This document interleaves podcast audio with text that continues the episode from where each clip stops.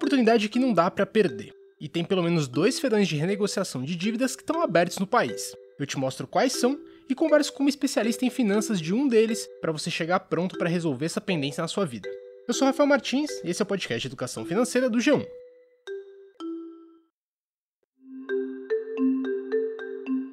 Quem está aqui há mais tempo sabe que o podcast sempre traz informação sobre dívida para tentar te ajudar a não ficar no vermelho. No ano passado teve um episódio aqui sobre lidar com as dívidas em época de juros altos. Como o contexto econômico é basicamente o mesmo e a gente ainda continua com 70 milhões de endividados, ele ainda está bem atual. Dá para encontrar ele bem fácil no G1 ou na lista do seu tocador. É o número 189 que foi publicado em abril e ele está lá em g1.com.br/economia. A Febraban inaugurou um mutirão de negociação que começou na última quarta-feira e vai até o dia 31 de março. Ele é específico para quem tem dívidas com bancos e instituições financeiras. Para você saber como participar, tem uma matéria no G1 com o passo a passo. Eu vou deixar um link na matéria desse episódio que você encontra também na página de economia do G1. E o outro feirão é mais uma edição do Serasa Limpa Nome. A Serasa bateu um recorde de parceiros esse ano e tem mais de 400 empresas conveniadas para oferecer desconto de dívida. Ele também vai até o dia 31 de março e tem até 99% de desconto de dívidas. Vale muito a pena você conferir também tem uma matéria de passo a passo no G1, mesmo caminho que eu já te expliquei. Mas eu também conversei nessa semana com a Patrícia Camilo, que é gerente da Serasa e especialista em finanças, para ela dar as dicas de preparação antes de você se inscrever no feirão. A gente conversou sobre o perfil de dívidas, sobre o planejamento prévio e como que você tira o máximo de proveito dessa oportunidade. Vamos ver. Patrícia, como que funciona para quem nunca viu um feirão? Bom, primeiro que a gente tem a plataforma do Serasa Limpa Nome. Ela é uma plataforma que fica o ano inteiro, né? Então, na verdade, ela não é exclusiva neste período de feirão. Que é uma intermediação entre o credor ali, né? Então, a, a empresa com qual o consumidor tem a dívida, com a Serasa. Então, a gente faz essa intermediação. O que, que essa plataforma oferece? Ela oferece desconto e oferece condições de parcelamento para que a pessoa consiga, de fato, fazer aqui né, a sua negociação e consiga limpar o seu nome. O feirão da Serasa Limpa Nome, ele é esse momento específico onde a gente consegue ainda mais descontos e ainda mais condições de negociação interessantes, né?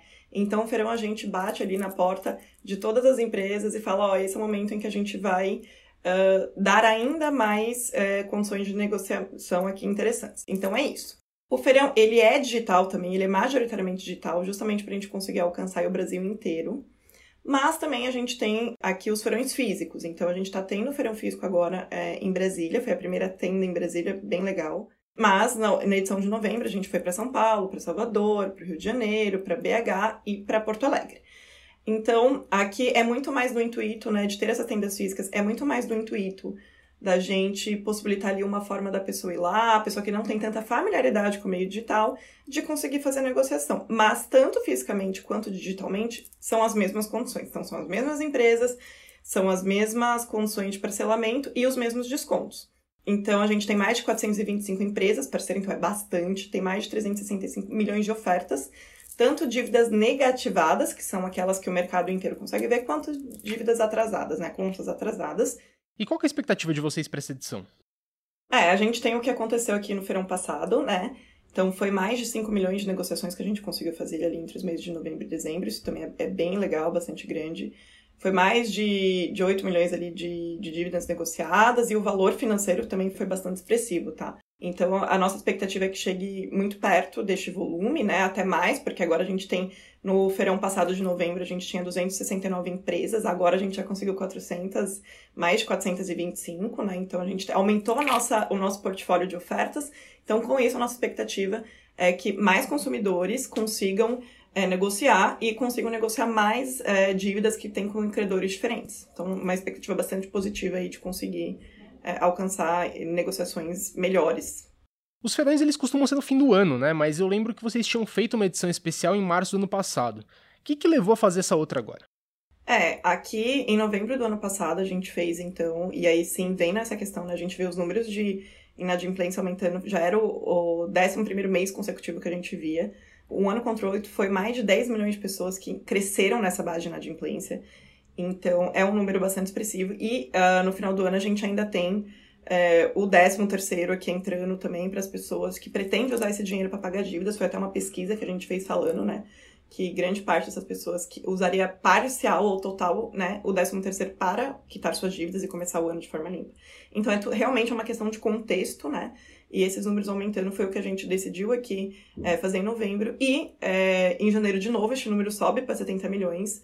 A gente conseguiu mais é, parceiros entrando, né? Então, essa expressividade aqui de aumentar mais de 100 parceiros na nossa base aqui de faz com que a gente consiga ofertar mais ainda do que a gente ofertou em novembro. E foi é, essa decisão que fez com que a gente, de fato, fizesse também essa, essa edição agora em março. E aí a gente ainda não tem previsibilidade de próximas edições, mas realmente né, a nossa ideia é cada vez mais é, conseguir entender aqui o, o contexto, tanto geral da economia, quanto o contexto aqui deste público inadimplente, para a gente usar isso né, e conseguir ajudar cada vez mais pessoas. Ah, e como que tá o perfil de quem procura os ferões? Continua aquele mesmo clássico, problema com cartão de crédito e tal? É, na verdade, o cartões, bancos e cartões, ele continua sendo o primeiro, com quase 30% aqui de representatividade. Então não muda nesse sentido, tá? O que a gente viu ao longo aí do último ano foi é, utilities, que é, na verdade, contas básicas, né? Então água, luz, entrando em segundo lugar. Claro que por estado isso tem uma diferencinha, assim, mas no geral, né, a gente viu varejo ali como segundo e a gente vê contas básicas entrando em segundo lugar, então a gente teve ali uma, uma troca entre a posição do segundo lugar e o terceiro já é varejo. E isso é bastante preocupante, né? Porque são contas básicas. Então, isso é que a gente vê aqui mudando do perfil, né? De, de tipos aqui de dívidas. E no cartão de crédito também, é, bancos, o que a gente vê no cartão é um gasto é, também bastante representativo de supermercado e de até remédios. Então, a alimentação, ele vem como um dos grandes pontos do porquê o brasileiro usa o cartão de crédito, né?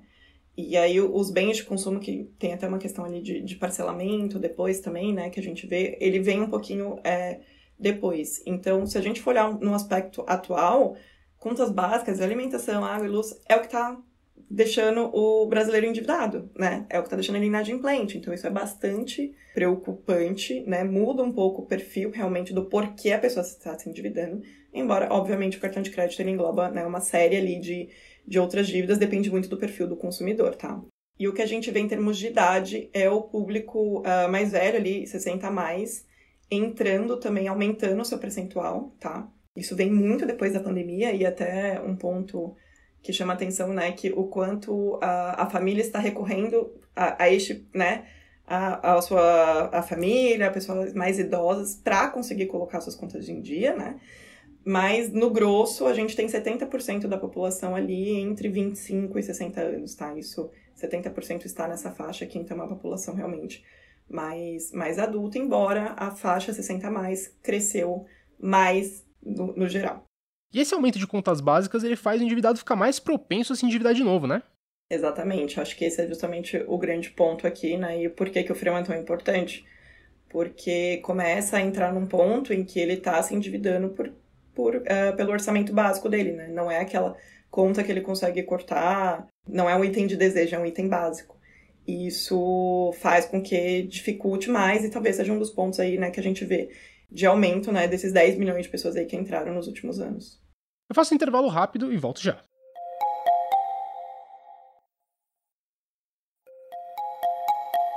Patrícia, eu queria entrar agora nos erros principais que a pessoa comete na hora da negociação. Quais que são eles? É, na verdade, eu diria que até antes da renegociação, né? É, é, obviamente tem erros antes, durante e depois. Mas acho que primeiro a gente tem que entender o, essa questão de planejamento financeiro, né? De conhecimento aqui. Ele vem que é o motivador do que grande parte do porquê a pessoa fica endividada. Na hora de renegociar, a dificuldade ali de tomada de decisão, eu acho que aqui é muito uma questão de, dessa decisão estratégica, porque é muito comum a pessoa não tem uma dívida, ela tem várias. Né? A média ali é de quatro dívidas por pessoa. Então, aqui talvez, é, no momento, é entender por onde começa. Porque a chance né, de ter esse dinheiro aqui à vista é bastante baixo.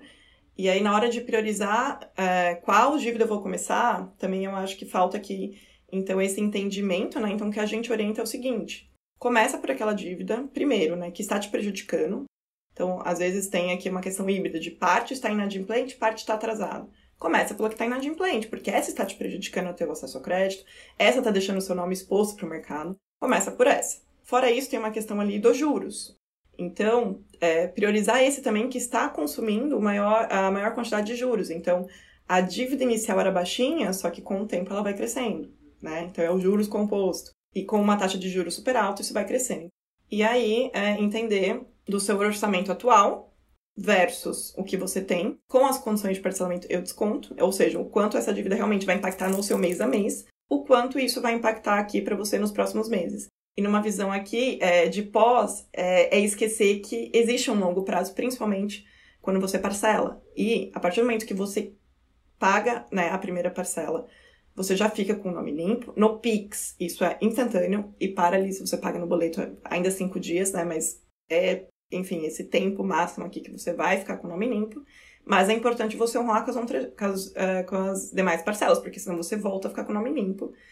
Desculpa, com o nome sujo. Então, e isso que é importante saber, né? Que esse cálculo de longo prazo, de entender que isso vai onerar ainda alguns meses, que é importante ser considerado também nessa tomada de decisão.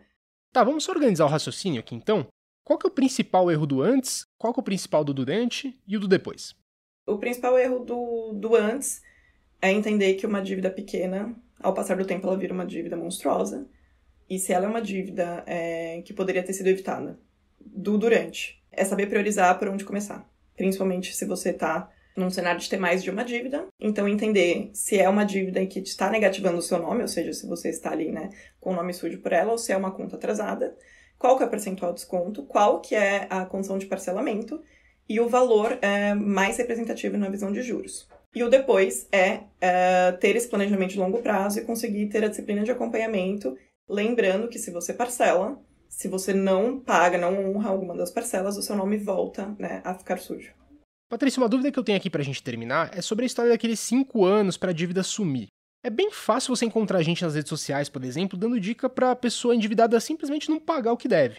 Como que você enxerga essa questão? Bom, primeiro que sim, a gente tem né, é, essa questão dos cinco anos, então que, que chama aqui popularmente como caducar a dívida. Então, se ela corre aqui depois de cinco anos, ela sai, né, dessa questão de inadimplência. Mas o que que isso traz de consequências, né?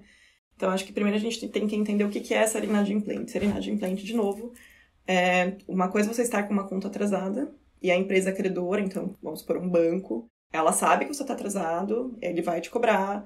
E se você tiver é, interesse de algum outro produto do banco, ah, crédito imobiliário, crédito automotivo, pessoa, né, a, a instituição está vendo que você está, ela tem a tomada de decisão porque ela tem o conhecimento. A partir do momento que você é inadimplente, esse conhecimento ele não fica só nessa empresa ele fica nas instituições financeiras do Brasil inteiro.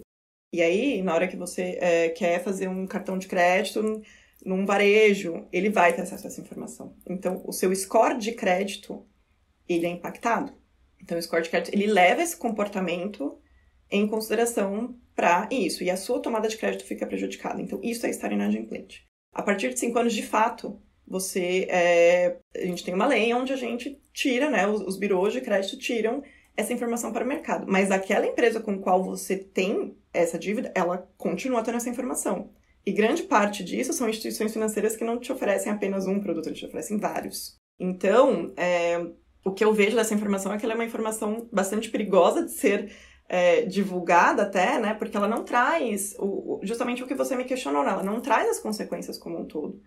E isso é, é bastante comum. Então, muitas vezes, ah, mas eu nem tô com o nome é, sujo mais, por que, que eu não estou conseguindo acesso ao crédito? Porque isso não é porque não está sendo divulgado no mercado que isso não te impacta. Né? O seu score também ainda leva isso em, em, consideração, porque o score ele leva comportamento em consideração, não só né, pagamento de dívida ou não pagamento. Então, numa visão aqui de longo prazo, isso também não é positivo.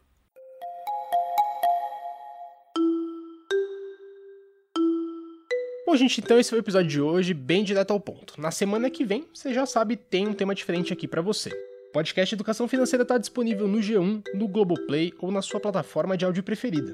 Então não deixa de seguir o podcast no Spotify ou na Amazon, de assinar no Apple Podcasts, de se inscrever no Google Podcasts ou no Castbox, ou de favoritar a gente na Deezer. Assim você recebe uma notificação sempre que um novo episódio estiver disponível. E não deixa de avaliar o podcast na sua plataforma preferida também. Eu sou Rafael Martins, eu assino o roteiro desse episódio e a edição é do Gabriel de Campos. Um abraço para você e até a próxima.